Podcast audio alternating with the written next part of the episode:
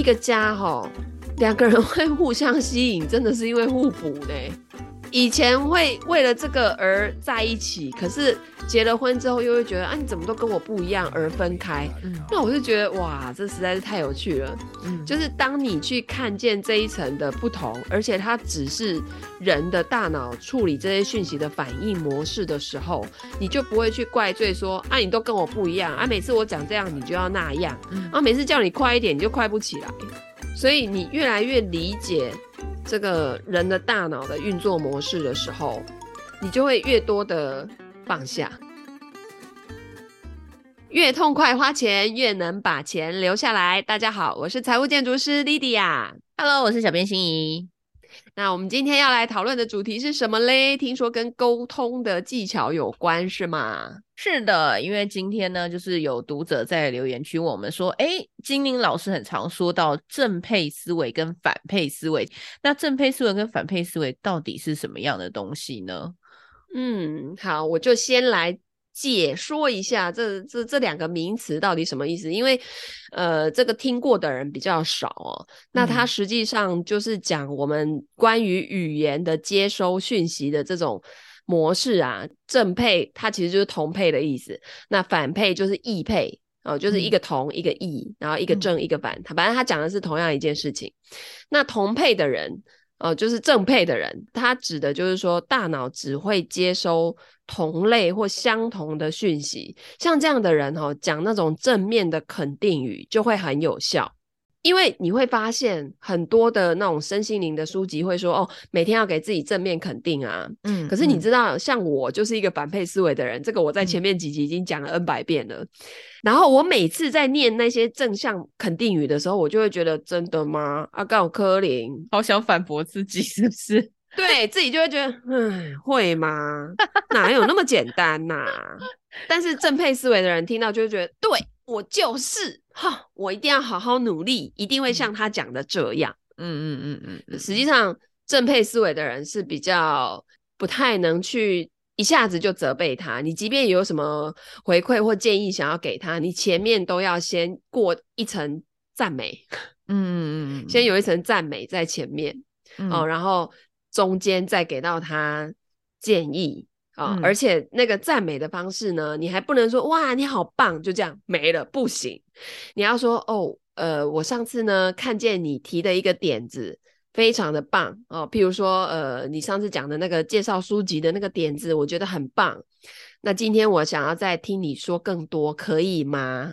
你还要那个哦，征求他的同意哦，有没有？给他一个很尊重他的感觉，就是我有看到你上次提的那个点子，我有在重视你哦。然后呢，就是这种人，他就会觉得哇，我被重视了。现在那个老板啊，或者是主管在问我，哇塞，我被看见了。然后他要听的是那个好，我就把那个我知道的都讲出来。好，那他讲完他的想法之后，那像我就会说，哦，我觉得很不错，诶，那还有没有再更多，或是关于其他的点子，你有想到的哦？比如说我们在讨论行销方案好了，那这个员工可能还有什么？呃，刚刚讲了 A，那可能有 B、C、D、E、F、G，好，等他通通讲完之后，那像我们这种老板。或是有经验的人，他就会知道说，哦，刚刚讲的那个 A 跟 B 是可以直接去做的。嗯嗯，可是呢，诶，那个 D 感觉还可以再优化一点。哈，嗯、那如果以我以前没有学过沟通的方式沟通，我就会说，哦，我跟你讲哈，啊，关于那个 D 呀，啊，我跟你讲那个里面有几个细节哈，就一二三这样子，你就去执行。嗯、但是有效的沟通方式会是，诶，关于那个 D 方案呐，啊，我有几个。嗯回馈想要给你，可以吗？嗯，还要征求他的同意。你知道为什么吗？因为如果可以的话，就是他允许你给他建议，哦，而不是老板直接交办事情，哦，所以就会增加他的内驱力，让他觉得说，这是我的事情，是我说出来的，所以我要对他负责。嘿，这是我的责任。啊，OK，那你的员工或者是下属，或者是甚至是孩子，嗯、他才会为自己负责嘛。嗯嗯嗯嗯嗯嗯。然后，并且他在遇到问题的时候，他可能会先自己想有没有其他的解决方案。嗯，嗯然后他就不会一天到晚大小事都要来问你。嗯嗯。然后你整个给他建议完了之后，最后还要再给他一趴，你可以的，我相信你，嗯、你一定可以做得很好。嗯、以你刚刚前面分析的那些，我觉得全部都到位。哦，天哪！最后变成给他一个大全集赞美。对，然后、嗯、那个正配思维的人就会。Of the world，飞到天空上去了，然后他就可以把他的事情做到极致，为你做牛做马都 OK 的。是是是，没错，就对于正配式的人相对来说就很需要这样子细致型的赞美，对不对？对。然后像我们这种女汉子型的粗线条的，嗯、其实，比如说我在看我老公的时候，他的一些，比如说，诶，接送小孩啦，很顾家啊，嗯、啊，家里的碗他也都他在洗啊，嗯，然后大大小小的事情，垃圾也他在丢啊，哈，就是他会。顾前顾后，其实我都看在心里，嗯、但是我以前就很吝于表达出来。嗯，嗯，我知道我的老公很好，嗯、但是我看他有一些东西做不好的时候，我去挑他的不好拿出来讲。嗯、可是我明明有看到他做好的地方，我都不讲。所以久而久之呢，传伦老师就会觉得，那、啊、你都只看到我做不好的地方啊，我做的好的地方你都没看到吗？啊，我做一件事情没有达到你的要求或不符合你的满意，你就把我过去做的那些。一竿子打翻一船人吗？嗯嗯。嗯，然后我在火大的时候，我还跟他说：“不要给我提你以前那些丰功伟业，那都过去了。”你看，你就这样伤害正配思维的人吗？对，因为我是反配的思维的人，我我觉得用打压的方式反而让他可以弹起来更高，但事实证明错了。我懂，我懂。所以反配思维的人就是用你的方式，你觉得这样子会有用，对不对？对，因为我从小就是被我妈打压，嗯，然后就很有用，有没有？我就会觉得这一招一定有用，我就要用在这个人身上。对，对，但是正配思维的人不是的，你要一层一层的，就像我们在看那个第四台购物台的时候，现在买三组送一组，今天再加码什么？你要一层一层这样加上去，给他称赞，哇，他整个就嗨了，你知道吗？卡就刷下去。而且他们真的最后就会是你称赞的那个样子哦。对，因为我后来就发现说啊，实在是太累了，这种沟通方式，我觉得我自己也要改变啊，不然你一直在用同样的方式，然后希望有不同的结果出现，那简直是见鬼嘛！对，天方夜谭，不可能。对，然后因为我我去年不是都在吃那个王医师的 R 饮食嘛，因为我们又都在家工作，然后自己煮会比较方便，嗯、所以传荣老师煮过一阵子。因为前期只有我一个人在执行，嗯、所以我自己都随便乱弄。其实我觉得就没有那么好吃，但会饱啦。嗯，但是等到传文老师也加进来这个饮食，然后一切都由他去做准备的时候，天哪，我简直就是回到人间，你知道吗？我是真的打从心里觉得好吃，所以我就每天都说：“老公，我觉得你煮的好好吃。”然后四加二啊，如果有那个厨艺大赛，我真的觉得你至少可以得到前三名。我就整天都这样子一直讲，一直讲，然后他就真的越煮越好吃，越煮越好吃，越煮越好吃，而且他很愿意煮，时间到他自己就会去哦。对，然后我就整个觉得，哦，天哪，好爽！我只要出一张嘴就好，突然觉得也是蛮轻松的，对不对？对，所以正配思维的人，你要激发他的那个内驱力，你可以就是用这种叠加价值的方式，这样子给他夸奖上去。嗯、但是今天反过来。如果在跟你谈话的人是一个反配思维的人，譬如说像精灵老师我，我们的大脑接收讯息的那个过滤器很神奇，我们是要听到否定句或否定词，什么不啦、没有啦、嗯、不知道、不可以，我们才会耳朵这样突然间放大，然后听你要讲什么。你前面如果都是肯定句，我们基本上是没在听。譬如说，呃、你说啊，静怡老师，哇，你讲课好精彩哦，好有趣哦，我觉得，嗯，对啊，对于这个我就会没有感觉，你知道吗？没有称赞在点上，对不对？对于反配思维的人，其实有在点上，但我没感觉啊，没有听进去。对，因为我们跟讯息连接的方式是不同，或是相反，就是你今天要称赞我，你要反过来，嗯、正话要反着说，我才会收到讯息耶。所以要称赞，你要怎样反过来说？称赞还要反过来，这好难哦。怎么说啊？人家会觉得这是讽刺，对不对？对。可是实际上，反配思维的人他会觉得很好玩。比方说，好，那个我今天说啊，今天天气真好，嗯、好，Coco 呀，你想，嗯、就是你明明就是要认同我说，对啊，今天天气真的很不错，嗯嗯，可是你又不能直接讲哦。那你到底要怎么样？前面有一个否定的东西，但是最后的结局是你也要认同我今天天气很好，嗯嗯，而且会让我很爽，嗯嗯，你还不能直接说啊，对呀，今天天气真的不错，我就会觉得 这怎么怎么做啊？对，一般人是不是会觉得说，那要否定，那是不是直接说哪有还好啊？今天天气怎么可能好啊 之类的吗？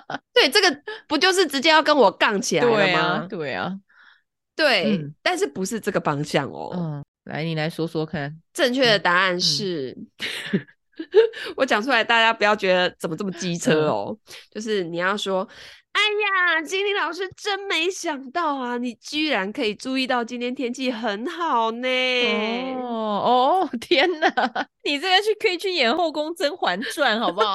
拜托，我真没想到你一个大忙人，你居然会注意到天气哦！一定要这样戳才有用就对了。对，然后我整个人就会觉得哦，好爽。你虽然也是在认同我，就是你也觉得天气很好这样，所以我要认同你。比方说，我要赞赏你课讲的不错，我还要跟你说：“哎呦，金英老师，没想到你讲课还讲的这么好哦之类的，这样子吗？”对，或者是你可以说：“天哪，金英老师，我真的不得不承认，嗯，你讲课真的有一种魔力。”就是你前面还要弄一个不得不，有没有？嗯，他听到不就很有感觉了，是吧？对，我不得不，我耳朵马上就哎睁大。你后面要讲什么？哦，了解了解。所以你在生活当中，你就可以找到这一些人，然后用他他们适应的方法来跟他们讲话，对不对？对，像我弟弟的大女儿，嗯，也是。嗯，然后我大儿子也是这种反配思维的。嗯、那个我弟的大女儿有一次就几个小孩子起争执，当下我就很强硬的说，就是直接要他不可以怎么样怎么样怎么样。那种反配思维的人在哪有在管你不可以怎样怎样的，或者直直接要跟你反着来了嘛？嗯嗯嗯嗯嗯。然后我就换了一个方式，其实我当时没有学过什么正配反配，我当时就直接说。你这么聪明的孩子，你怎么会不知道姑姑在跟你说什么呢？难道不是吗？嗯，他立刻就是，我是，我听懂了，姑姑。这个这个问句也太迂回曲折了吧？你们这些反配思维的人，是不是很难搞？是非常难搞。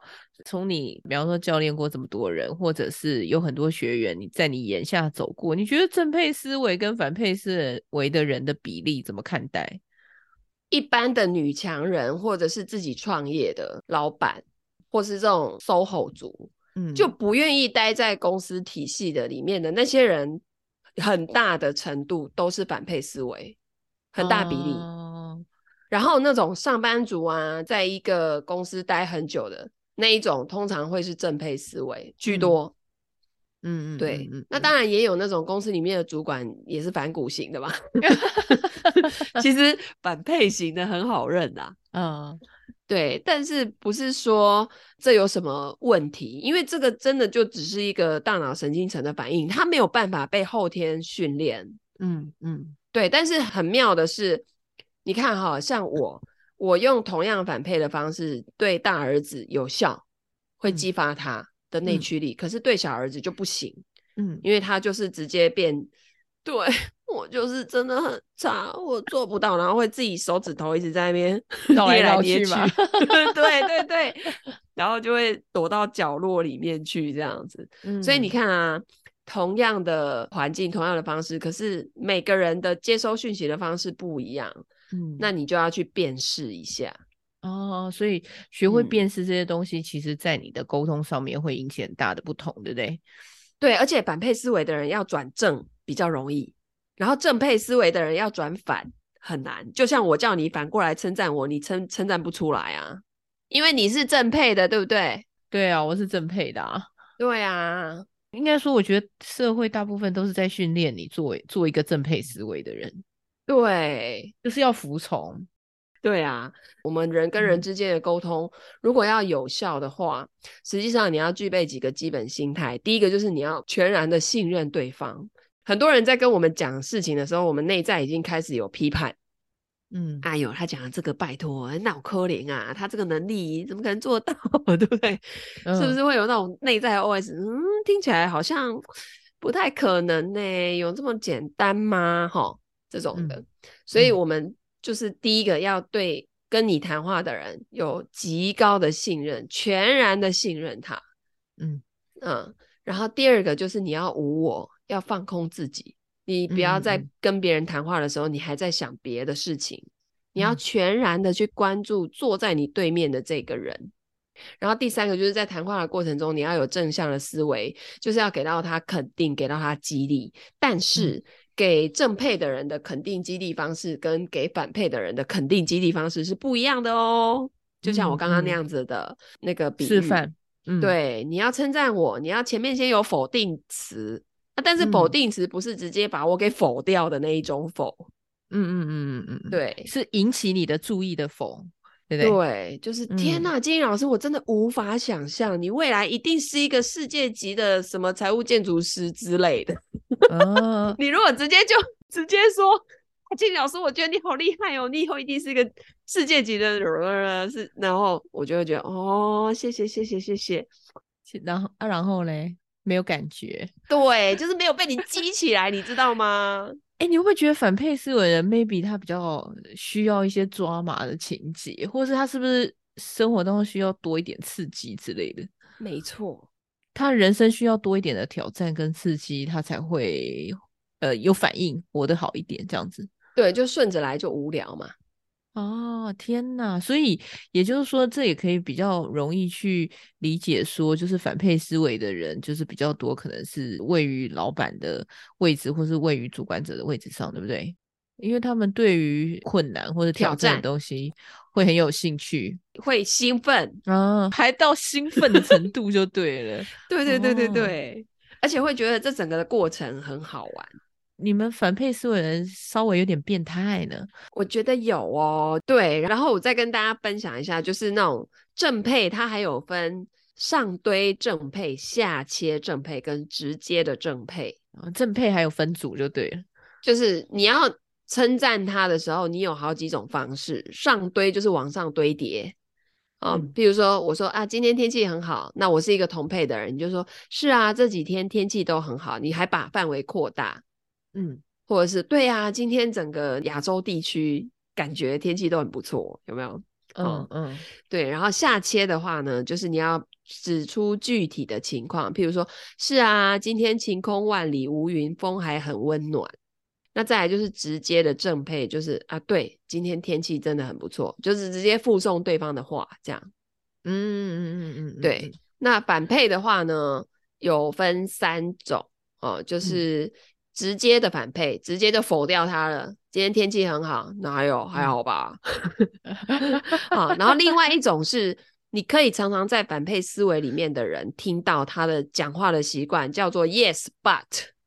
哦，有没有？你有没有发现你在跟很多人沟通的时候，他说对，但是哒哒哒哒哒哒哒，有没有？对，好，所以如果是反配思维的人，你会，你如果讲一句说，哎，今天天气很好，他会说，对呀，可是晚上会下雨哦。嗯。嘿，这种好，然后再来呢，还有一种反配思维还蛮常出现在我们家的，就是妈妈，好、哦，她、嗯、直接就带你跳出这个情境，直接否认你。嗯，你这孩子，你管什么天气啊？赶快去写功课啦！你写嘞，你写咧大嗨逼哦，管这么宽，里长伯哟。所以你你也可以去看到有一些人讲话的模式，嗯、大概可以判断的出来。有一些人感觉很正配，嗯嗯。嗯可是其实他骨子里面是反配，我觉得 Yes but 这种人就有一点这种感觉，就是他可能透过了某一些社会化的过程，或是社会的洗礼之后，他已经学会了前面要先加个 Yes，但是我还是后面要主张我要说的东西，这样。对对对，然后还有有反配的人，你要打折，不是打折他本人，而是打折他说的话。但是后面还是往正向的方向去啦，好不好？不是打击 他。对，譬如说，哦，今天天气很好，然后你要告诉他，对，天气虽然很好，但是呢，夏威夷更好。未来我们可以一起努力，然后去夏威夷度假。哇塞，那一定超棒的。嗯嗯嗯嗯嗯，他就会说，嗯，对，我也觉得。对，然后你有没有发现，很多时候闲货就是买货人呢、啊？有没有？啊，也是这种感觉，对不对？对，也是这种感觉。嗯、好，那我们在做服务的时候，千万不要打折，你要用增值。嗯，对，就是你你给你的个案哦，不要动不动就打折，那很容易掉价。尤其是当你的服务是很耗你的时间、嗯、很耗你的工，然后你提供了大量的专业跟可以解决他生活上的一些问题的时候，嗯，你反而可以给他增值。譬如说，嗯、哦。你不打折，可是你可以多送一个月的咨询给他，嗯，或是你多送一个什么社团给他，嗯嗯嗯，就是这个用在商业上也很好用。然后像那种呃反配增值啊，嗯，就是你针对反配的人，你怎么跟他增值的这种说法，譬如说，哎呀，尽管现在全世界景气不好啊，然后局势又有点乱。可是呢，我们不可以不把财务规划推出去，你说是不是？嗯、是，很难说不是哎、欸。我们不可以不把财务规划推出去，嗯、有没有？然后那个反配思维的人就说：“对呀、啊。”非我莫属了啊！这件事情就我来干了啦！天哪，这个整个那个使命、愿景、价值观都被你燃起来了，有没有？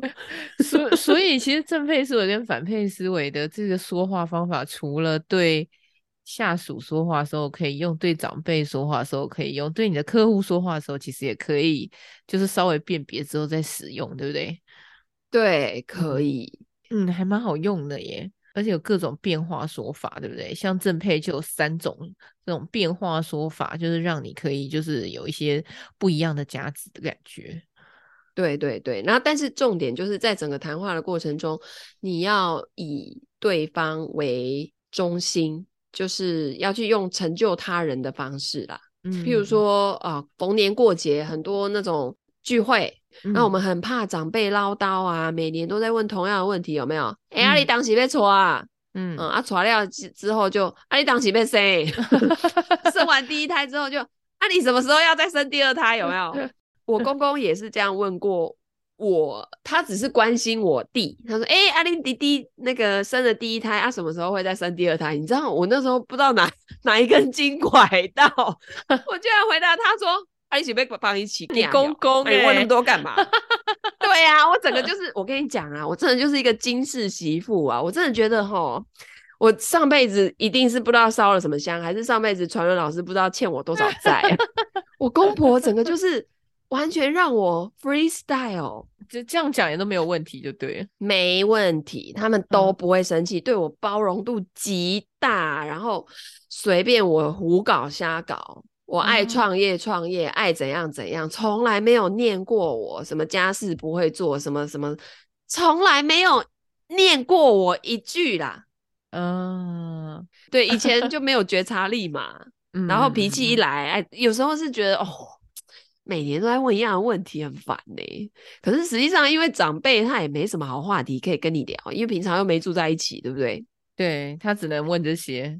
真的只能问这些标准配备的问题啦。嗯嗯嗯，对啊，所以大家也不要觉得烦。然后有一些长辈，他其实也是问问而已，你你也不用太认真回答。对啊，其实鼓溜一下就过去了，其实都是。所以不用很认真的去看待长辈的对你的那个问题啦，因为你自己的人生还还是要自己过嘛。嗯嗯嗯，对，但是就是说，在跟 对方谈话的时候，要活在当下，临在状态的跟对方共舞。我觉得很有趣，像像你公公问你问题的时候，你是直接就对你公公就直接就回这个话了。那个真的是脑神经的回路的问题，就是那个东西是凌驾在，比方说可能道德啦，或者是阶级啦，或是其他相关的东西上面。就是你就会很难控制，对不对？因为那真的就是大脑的神经层的反应，嗯，神经回路的反应。我我觉得很神奇，因为可能有一些隐性反配者，比方说他遇到问题的时候，他可能会会有很多碎碎念。比方说他可能现在比较年轻啦，或是他可能受到很多管束啦，或者是他可能是在职场里头。比较呃基层的人啊，所以 maybe 他受到这些的时候，他没有办法直接的去回应他的时候，他会不会在心里会有很多碎碎念？很多啊，你看那个韩剧，在公司里面本来哇，这个温文儒雅，然后非常的有气质的那个，一喝了酒之后还会跑去扒主管的啊，然后什么什么脏话全部都出来了，对啊，然后大家就觉得很好笑啊，就是原来大家都有压抑的那一面，这样，我只是比较幸运，我不用压。真的哎，就是有那个环境可以造就你继续正加强你的那个反配思维，这样。对，但是我后来有觉察力，我比较不会这样子一下就这种话就出去了。嗯，我会去站在他的角度想说啊，他为什么会问这个？嗯嗯嗯。以前是觉得哦，你很烦呢，就是干嘛每年都问一样的？嗯，直接就弹回去这样，对不对？对，有有时候年轻人会不耐烦，可是我觉得随着年龄越来越大，也会思维稍微会。改变，换位思考一下，这样子。对对对，而且你就会觉得，嗯、哎呀，反正就这几天嘛，没有住在一起，嗯、对啊，嗯嗯嗯，他也是出于一片关心，对不对？对对，没错没错。嗯、除了正配和反配，还有其他分类吗？哦，有些人是这个是处理讯息的，有些人是程序型、成果导向的，像我就是成果导向。那有些人是选项型。这个是压力测试的第一个反应啦，就是攻击嘛，嗯、或防守，嗯、或是就就跑了嘛。嗯，攻防退。嗯，这个是压力来的时候的第一个反应。会选择攻的人，他通常就是能量输出，像我就是攻。嗯，那防的人呢，是他能量还在现场，可是他就不输出。譬如说今天一个开会的场合，好，然后开始有那个争执出现了，有没有？嗯，那像我就是开杠的那个人。就是开始攻击的那个人，可是你会发现在场的有些人他是不讲话，嗯，可是他不讲话不代表他退出这个场域喽，嗯，就是你问他问题，他还是会回答你，只是他不主动，嗯、他防守，他先看状况，他在等待时机就对了，对，但有些人就退出了，嗯，就是你问他，他也不讲了，他的能量状态已经都不在这了，他已经登出了，登出 给到，对对，你问他，他也不讲话了，嗯。嘿，这种这个就是压力测试的第一个反应。呃，还有几种那个分辨的方式，就是有些人处理讯息的方式是比较程序型，他这种人就是成果导向啊，来步骤一二三，然后最后会出什么结果，有没有？嗯嗯嗯嗯。哦，像我就是这种人。然后另外有些人在处理讯息的时候，他听到这些讯息进来的时候，他第一个就会开始选项，嗯，哦，寻找这里面有什么可能性，嗯。那通常会去去这样子的思维的人，他们就是比较风险防范型，像传伦老师就是这样的人。对，那程序型的人就是后来来啊，一二三直接开干，然后就是会出这个结果这样，所以他们做决定的速度也会很快。可是选项型的人，他就会需要一点时间。你就想去点菜嘛？Uh huh. 我跟你讲，我每次跟那个选项型的去点菜，我都好痛苦，犹豫很久是吧？就是去一间餐厅。我到后来直接放弃，没关系，都给你负责点就好了。但我就是很懒得去比较每一道菜是什么啊，然后多少钱呐、啊，我都直接来套餐。呃、我最爱直接翻到套餐啊，六人套餐就是这一包，哈，再来对看一看，没有我不喜欢吃的，OK，就这样子了。嗯，嗯，所以我点餐哦，三分钟以内就可以点完了，刷刷刷很快的。嗯。因为我是成果导向，我要的就是满桌的菜，大家吃饱。嗯，好。但是今天选项型的人就不一样喽。嗯，哦，请问你们今天这个鱼是现捞的吗？那是清蒸还是红烧？是什么鱼呢？对，你们煮法是怎样的？然后现在是算实价，那现在实价是多少钱呢？嗯、就等他问完，我都 饿死在当场。已经黄昏了，他每一样都要问，你知道吗？我就觉得不就是吃到肚子里吗？有需要 care 吗？然后甜点还要什么半糖少冰？天哪！我就觉得 Oh my God！哦，我我觉得跟选项型人出去吃饭可能比较适合吃到饱了，反正进去就不用点餐，你自己负责自己的就好了。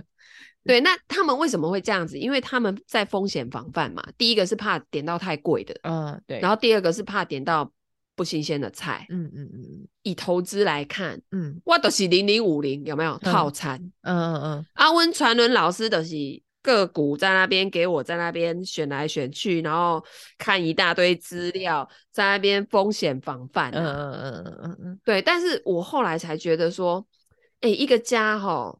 两个人会互相吸引，真的是因为互补呢。然后以前会为了这个而在一起，可是结了婚之后又会觉得啊，你怎么都跟我不一样而分开。嗯，那我就觉得哇，这实在是太有趣了。嗯，就是当你去看见这一层的不同，而且它只是人的大脑处理这些讯息的反应模式的时候，你就不会去怪罪说啊，你都跟我不一样啊，每次我讲这样你就要那样，嗯，啊，每次叫你快一点你就快不起来。嗯嗯嗯嗯嗯嗯，对啊，所以你越来越理解。这个人的大脑的运作模式的时候，你就会越多的放下。对，像啊，还有一种处理讯息的方式，一个是单屏，一个是多屏。嗯，屏幕的屏，像传伦老师就是单屏，我是多屏的人。嗯嗯，你知道我以前在当证券营业员的时候啊，我们在香港的时候，前面是六台电脑。嗯，你你有看过那个就是外资券商那个？图吗？有有有有，像骇客一样的那种感觉。对，交易员前面都好多台电脑，我可以一次在跟那个 Bloomberg 里面跟别人聊天，然后用 MSN，那时候用 MSN，然后呢又在看报价，然后各国的这样看，我是可以同时多工的，还在接单这样子。可是我们家传老师一次只可以一件事。他要把那个讯息单一讯息处理完，才能做下一件事。对，但是他后来训练到每一件每一件，他可以很快速的把它消化掉。可是我是可以同时，譬如说，哦，我有可能现在在跟你录 podcast 的同时，我在跟人家聊 line 哦，我在回答客户的问题哦，哦，是有可能的。但是我现在让我自己尽量活在当下。嗯哼哼哼哼，对，因为有的时候可能你没有那么的临在状态的时候，有一些重要的讯息你会没听到啦。没错，对。可是以前我在当营业员的时候，我可以同时接三个电话，哈，三个哦，很热络的时候，我三支电话会同时响啊，因为我有三支专线，而且他接起来，他只要一围，我就知道他的股票账号是多少。哈，是哦，对，因为会固定频繁下单的客户不超出二十个，我只要把那二十个记起来就可以了。嗯，而且他他一喂。我大概就知道他要买卖哪一只股票了，嗯，因为他们都做短线的嘛。他昨天、今天买了什么，嗯，然后接下来想要卖什么，我大概都会知道。可是你不会觉得这样很耗精神吗？就是多屏的时候，我觉得很爽欸。你就是追求这个，也没有追求，我就会觉得，对啊，就是做起来就很顺手，而且同时我还在跟别人聊 MSN，说，哎，我跟你讲，刚那个客户买了什么。同时还在给人家爆牌，这样有没有？好多讯息瞬间要处理耶，多屏我很可以，我非常可以，这是多屏。但是川伦老师他就没办法，你光他开车、嗯、旁边有那个屈臣氏，快点关过去，我要买卫生棉，然后他就呃经过。你你他说你要早点讲啊，我说我已经很早了。他说哪有，你都已经看到了才讲，来不及，没没有办法在当下处理那么多讯号啦，所以他就是一个风险防范的人嘛。懂懂懂，跟别人相处的时候，就很容易会因为别人的想法跟我们不一样，所以就很容易觉得说。嗯就是有时候会气愤啊，有时候会、啊，或是觉得我跟这个人磁场不合，对，磁场不合，对对，无法沟通，没有办法了解。可是就是了解人有很多种沟通模式跟思考模式的过程当中，就可以比较能够理解他的想法，然后情绪上也不会那么不稳定。就对他来说，你们的沟通可以更加顺畅；对你来说，你的情绪也不会波动那么大，对不对？对对对，你就会说哦，原来他是这一类型的人哦，那我现在要换什么样的方式跟他沟通？嗯嗯嗯，懂懂懂。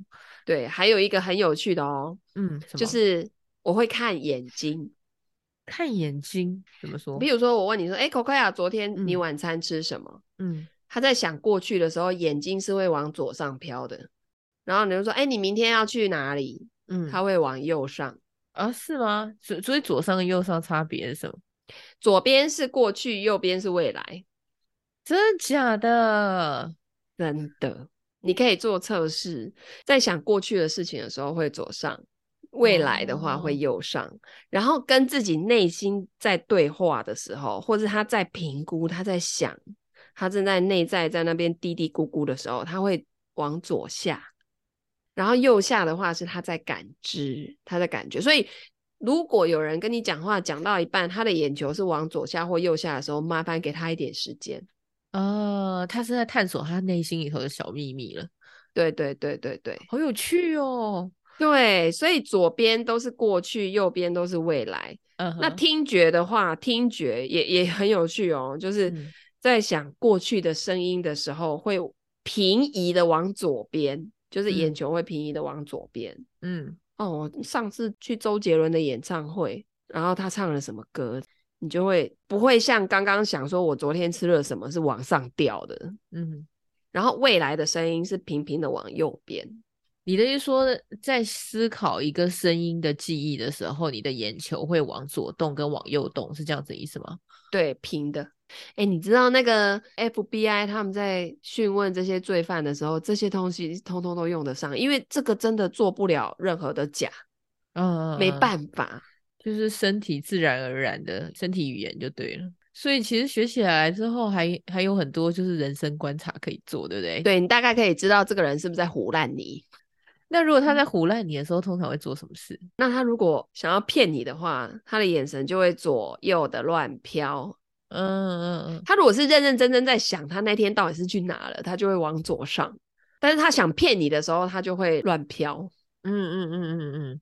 搞不好会往左下看呢，因为他想要隐藏这个秘密，对不对？是的，你很聪明。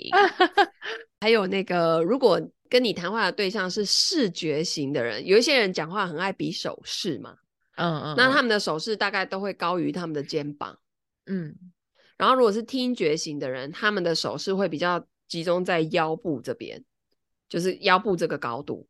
然后他说话会有抑扬顿挫，而且他们很喜欢讨论，重视效率。嗯嗯嗯。然后感觉型的人，他们讲话节奏都比较慢。